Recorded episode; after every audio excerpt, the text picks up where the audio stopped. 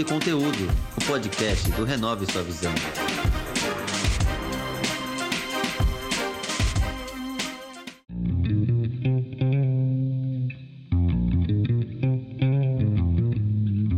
Sou Marcos Menezes e esse é o podcast Papo e Conteúdo, que tem como objetivo inspirar pessoas com histórias e exemplos, mostrando que com trabalho e paciência é possível alcançar seus objetivos.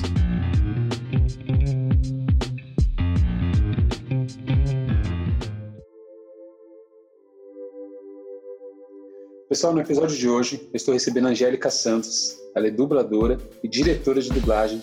É uma grande alegria poder ter a presença dela aqui nesse episódio de hoje. A gente vai poder bater um papo e contar um pouco sobre a carreira dela. Angélica, muito obrigado pela sua disposição e seu tempo, né, é uma vida tão corrida, em poder participar do podcast Papo Conteúdo.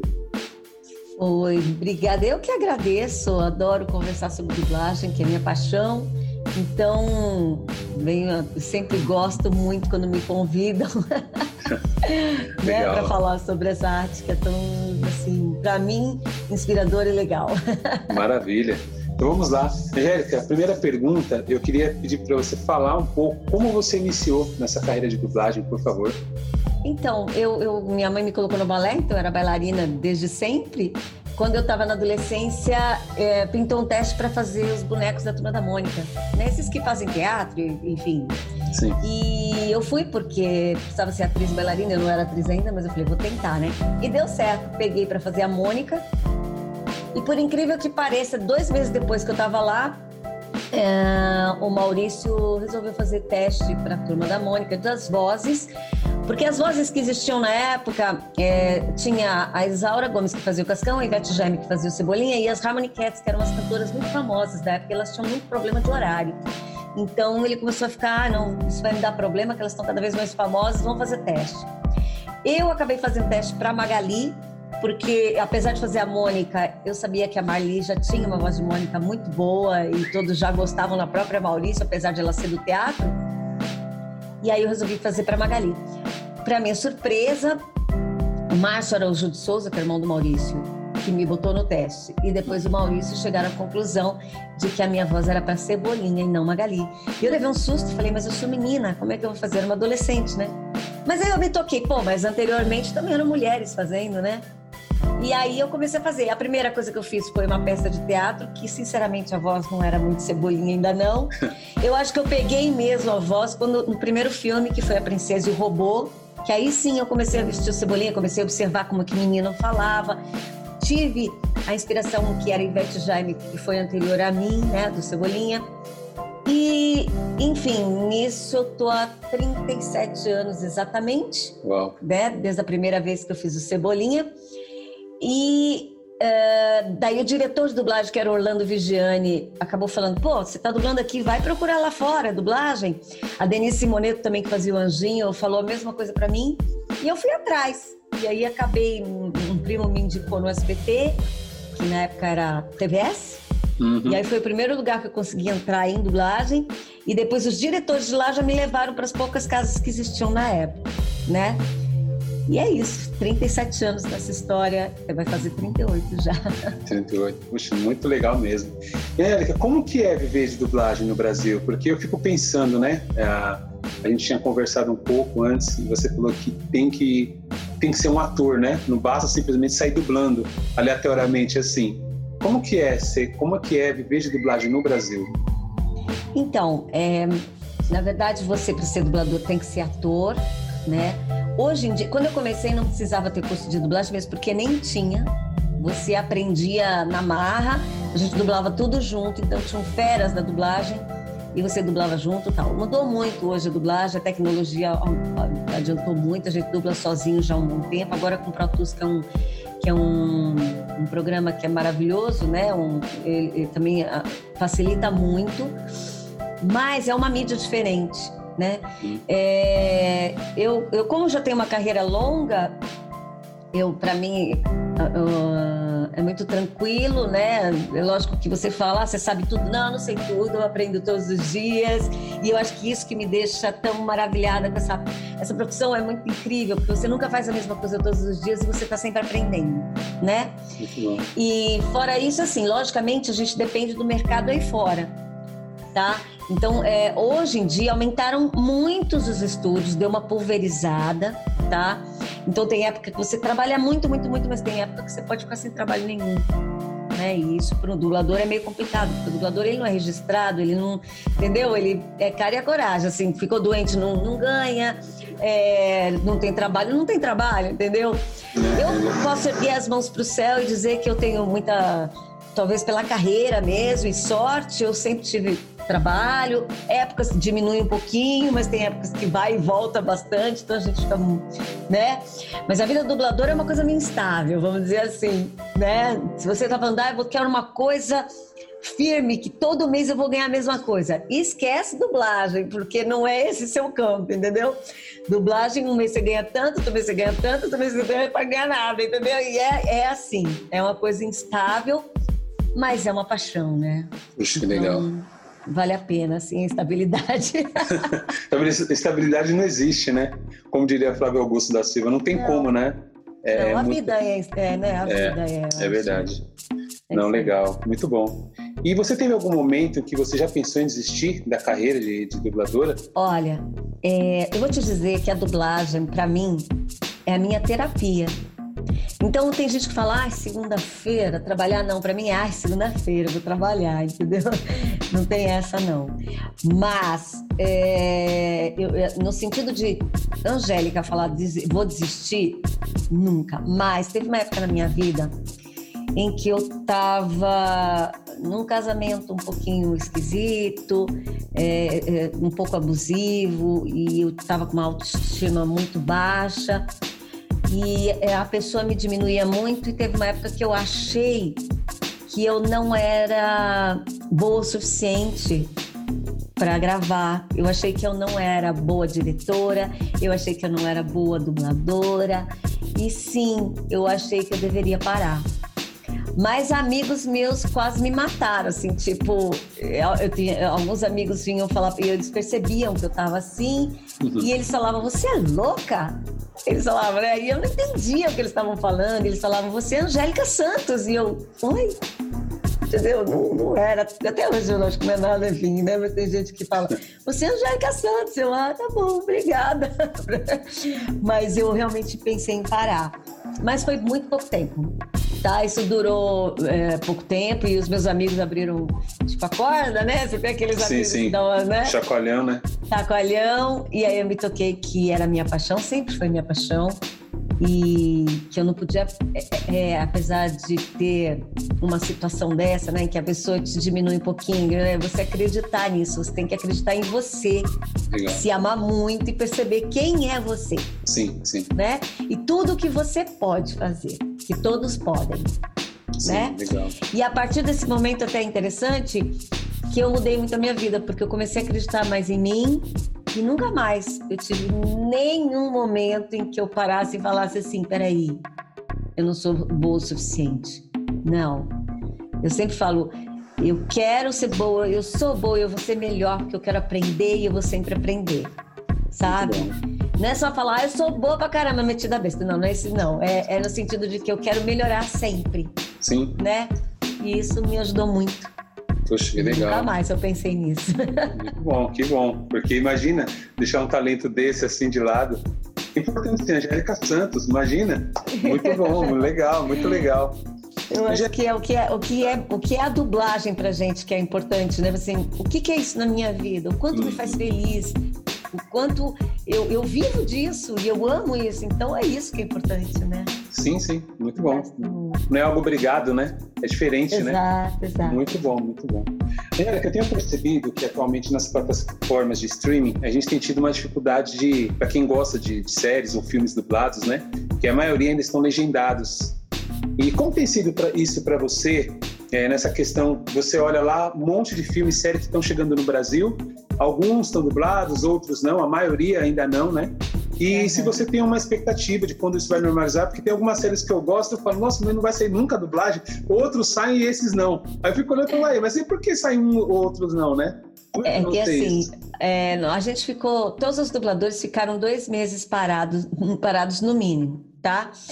Daí nós percebemos que essa pandemia não ia de uma hora para outra é, acabar.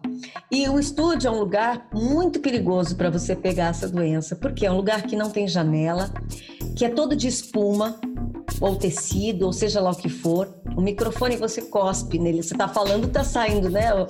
Então é um perigo.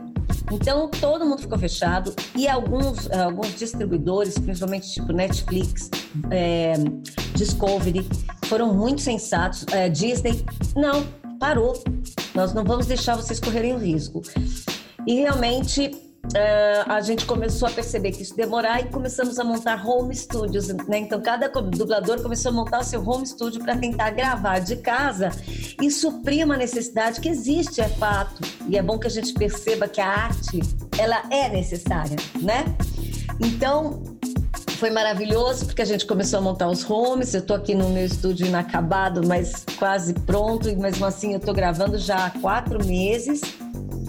E tem empresas, por exemplo, Disney, ela ainda não tinha acertado a forma que ela ia fazer, porque não era a qualidade. Disney é realmente um padrão muito bom a Warner também. Então, tem empresas que demoraram um pouquinho para entender que o home studio poderia realmente ser utilizado para esse tipo também de filme. Uh, cinema nós ainda não conseguimos fazer em home studio, porque realmente a qualidade é muito diferente, né?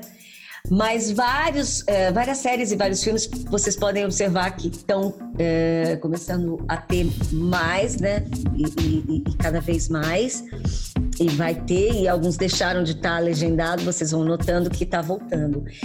É, agora, na verdade, eu acho que não vai demorar para colocar muito em ordem. Por quê? Porque a mesma pausa que a gente deu aqui, é, nos lugares que fazem as séries também foi dada essa pausa, hum, né? Então, é verdade. na verdade, essa pausa tem, é, é uma pausa geral. A gente depende deles estarem fazendo, pra, porque hoje em dia chega instantaneamente. Por exemplo, quando eu faço a Vespa, a Mulher Vespa, que eu fiz os filmes, eu tô vendo o chroma key, eu tô vendo o fio que tá segurando, a corda que tá segurando o ator, entendeu? É, é tudo muito automático. O filme chegou, lá tá fazendo e a gente já tá dublando aqui. Então é muito rápido. Eu acredito que, que em breve, assim espero eu, tudo volte ao normal, mas depende da pandemia acabar, que ela ainda não acabou. Então a gente vai fazendo em home studio e vamos, vamos lá tentar é, ir atrás né, do tempo perdido, que, que a nossa ansiedade também é grande para que isso aconteça logo, né? Pergunta, mas antes, eu não podia deixar de aproveitar a sua, sua participação aqui e pedir uma palhinha para você, tanto da Vespa, se for possível, e do Cebolinha, para deixar aqui registrado para quem está ouvindo a gente. Olha, eu adorei participar desse podcast. Foi uma maravilha! E melhor ainda, aquela golducha não tá aqui, viu? Porque eu tô com o coelhinho dela e ela ainda nem percebeu. É muito bom, muito bom mesmo. Muito legal, muito legal. Nossa, show de bola. Angélica, é, então a, a, última pergunta que eu queria fazer para você, eu queria que você deixasse uma mensagem final para quem nos ouve aí, que tem passado esse momento de dificuldade, né? Que tem pensado em desistir, desanimar, ou achar que não tem jeito, que as coisas não vão voltar. A gente sabe que não vai ser como antes, né? Tem um novo, você está aí na sua casa montando um, um, um estúdio para você poder fazer as dublagens, coisas que antigamente você fazia num estúdio, né? Mas eu acredito que, mesmo com tudo isso, as coisas tendem a melhorar. Mas para muitas pessoas ainda é difícil, porque muita gente perdeu emprego, muita gente tem passado muitas necessidades, né? Queria, deixar uma, queria que você, então, por favor, deixasse uma mensagem final. Da mesma forma, eu acho que todos nessa pandemia passamos por coisas muito parecidas. Alguns de uma, uma situação pior, outros um pouquinho melhor. Mas eu tirei ensinamentos maravilhosos dessa pandemia. O mais legal de todos eles é que a gente, eu descobri no começo da pandemia, eu estava muito triste, achando que a humanidade não tinha mais jeito. Eu comecei a ver tantas coisas absurdas que eu fiquei muito triste. Mas eu passei por tantos perrengues e dentre eles eu fui, é, eu tive que fazer uma cirurgia, inclusive, e eu não tenho plano de saúde. E eu tive uma prova de que a humanidade não está perdida. Uma pessoa simplesmente me pagou a cirurgia. Uma pessoa Uau. que não me conhece, sabe? Uma Poxa. pessoa que nunca me viu. E eu descobri que ah, existe é, pessoas do bem em volta disso tudo que, fa que, que sim faz acontecer e faz andar toda uma roda, né? E por mais difícil que seja a situação que a gente está passando, amanhã é outro dia. E outra coisa que eu percebi é, e isso é fato, aconteceu comigo, assim, é sempre pensar o positivo, é sempre pensar para frente. E mesmo estando no momento difícil e aquilo te puxando para baixo, não, pense para frente, pense no bem, pense nas coisas boas e vá atrás, porque o momento que a gente está ruim é, o- é o momento mais difícil que a gente tem ânimo, que a gente nunca tem ânimo para fazer, mas é o momento que a gente tem que tirar força do nada para a gente correr atrás, porque quando a gente fala e agora eu não tenho saída, Hum. a saída vai acontecer, ela vai aparecer, sabe? Para mim foi tão claro isso que eu só agradeço. Eu só agradeço a Deus, agradeço muito. Não sei se alguém é religioso ou não é, se é católico, se é, qual, qual é a religião, também não, não importa. Todas as religiões levam a mesma coisa, né? Então eu agradeço sempre, sempre, sempre e vou atrás. Eu, eu tento me mexer, sabe? A movimentação faz a gente sair do, do, do buraco. E nessa pandemia a gente trabalhou muito mais, né? Porque eu tive que dispensar empregada, eu tive que. O meu filho não foi mais para escola, os meus filhos, né? Então eu tive que aprender. Aprender não, a gente já sabia, mas eu tive que limpar a casa inteira, eu tive que fazer comida, eu tive que fazer lição com meu filho durante nove horas. Eu cheguei a fazer lição com ele, eu quase fiquei louca, né? Eu tive que perceber que o meu filho mais velho, que está na faculdade, começou também a ficar deprimido por conta disso. Então, você começa a perceber cada ação. Eu ficando em casa, comecei a perceber tudo. Eu tenho uma filha especial que também teve o seu. Nessa, ela, ela trabalhava, mas ela não podia ir mais, né? Então, você vai vi- vivendo essas coisas e você vai virando, você vai. Aí eu comecei a trabalhar, quer dizer, eu tive que me virar em mil. E deu tudo certo. Estamos aqui todos, graças Amém. a Deus, com saúde. Sim. Lamento por muitas vidas que já foram perdidas e oro por elas. Infelizmente, é uma situação que aconteceu em vários países é muito triste, mas eu sempre acho que é, a- tire coisas boas dessa situação, se movimente, pense positivo e vem resposta, porque se você se movimenta, a resposta vem. Tá? Aconteceu comigo. Eu sou um exemplo disso. Angélica, quero agradecer, muito obrigado mesmo. Eu acredito que quem está ouvindo vai poder se inspirar, vai refletir naquilo que você falou. Eu acredito que isso- essa frase que você falou é importante. Se movimenta que o resultado vem, né? Isso é o mais importante, porque muitas vezes as pessoas estão esperando umas paradas, né? Achando que vai cair do céu e não é isso, né? Então, você é um exemplo claro disso. Mas eu quero muito agradecer a sua participação, a sua, a- o seu tempo, né? Porque você, além de ser dubladora, você é diretora, diretor de dublagem, então eu acredito que isso demanda muito tempo. A gente estava até conversando alguns dias aí que você estava com a agenda cheia, trabalhando Sim. quase 12 horas seguidas para fazer um monte de serviço que eu imagino que você deva ter. Eu só tenho mesmo te agradecer pela sua contribuição aqui no podcast Papo Conteúdo, tá bom? Muito obrigado mesmo, Ah, Angélica. Eu adorei, obrigada, obrigada.